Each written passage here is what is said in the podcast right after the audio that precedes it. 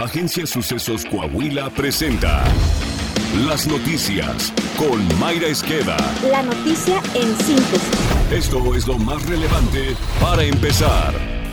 Seguridad. La alta comisionada de la ONU para los Derechos Humanos, Michelle Bachelet, señaló que México debe revisar su modelo de seguridad, abatir la impunidad y erradicar la revictimización. La también expresidente de Chile observó que en nuestro país las desapariciones forzadas se han dado en medio de un clima de violencia, con efectos críticos en mujeres, adolescentes y migrantes. La desaparición de personas es una conducta criminal desgarradora, que en México ha ocurrido en un ambiente de impunidad y violencia y tiene efectos aún más críticos en las mujeres, en las niñas, niños y adolescentes, así como en las personas migrantes.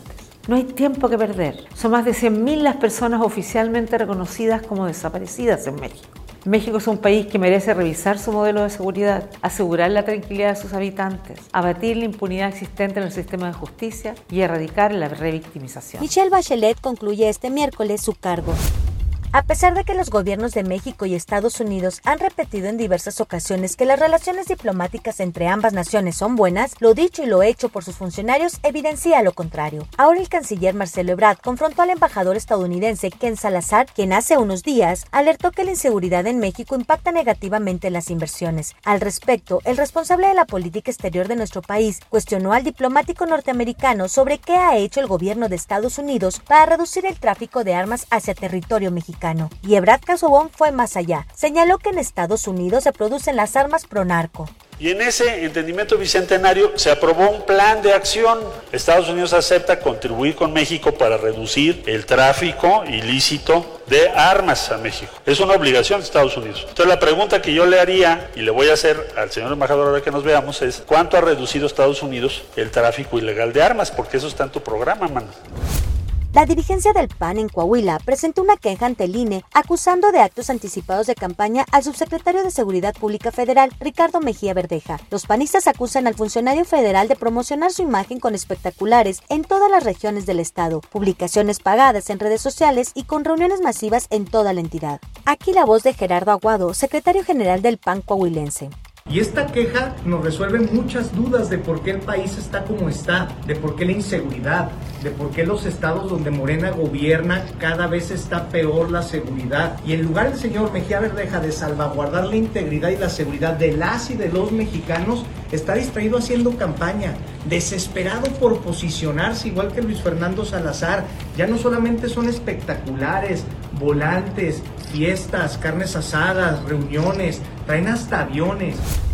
El INEGI reveló que el 70.1% de las mujeres de 15 años y más ha experimentado al menos una situación de violencia a lo largo de la vida. Según la encuesta nacional sobre la dinámica de las relaciones en los hogares 2021, la violencia psicológica es la de mayor prevalencia. El INEGI también reveló que 6.4 millones de mujeres de 15 años y más vivieron situaciones de abuso sexual durante su infancia.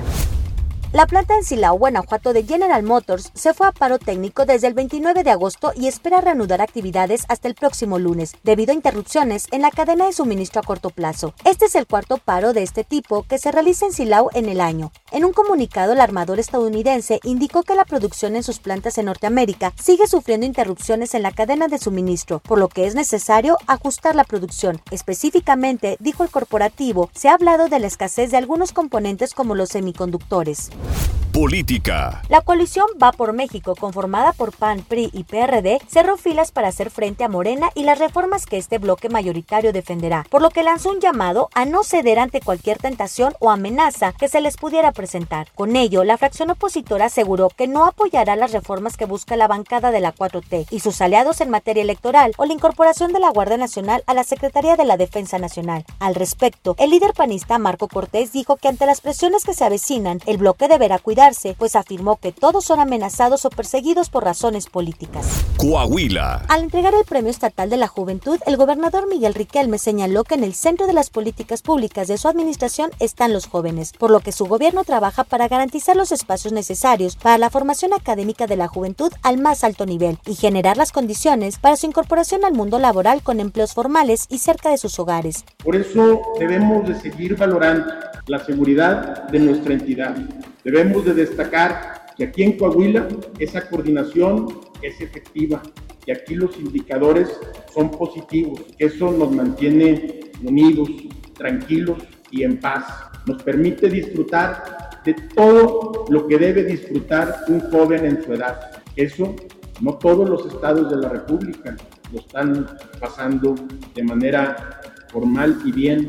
Saltillo. El alcalde José María Siller reiteró que en su administración se trabaja por impulsar la transparencia y la rendición de cuentas en beneficio de las y los saltillenses. En este sentido, el tesorero municipal Juan Carlos Villarreal Garza presentó el anteproyecto de la Ley de Ingresos, Presupuesto de Ingresos y Presupuesto de Egresos para el ejercicio fiscal 2023. El tesorero se puso a la orden de la Comisión de Hacienda, Patrimonio, Cuenta Pública y Gastos Médicos y del Cabildo en general para cualquier aclaración. Están abiertas las puertas de la tesorería, dijo Villarreal Garza. Está usted informado. Sucesos Coahuila. Síguenos en Spotify, Amazon Music, Apple Podcast, Google Podcast, YouTube, Facebook, Twitter e Instagram.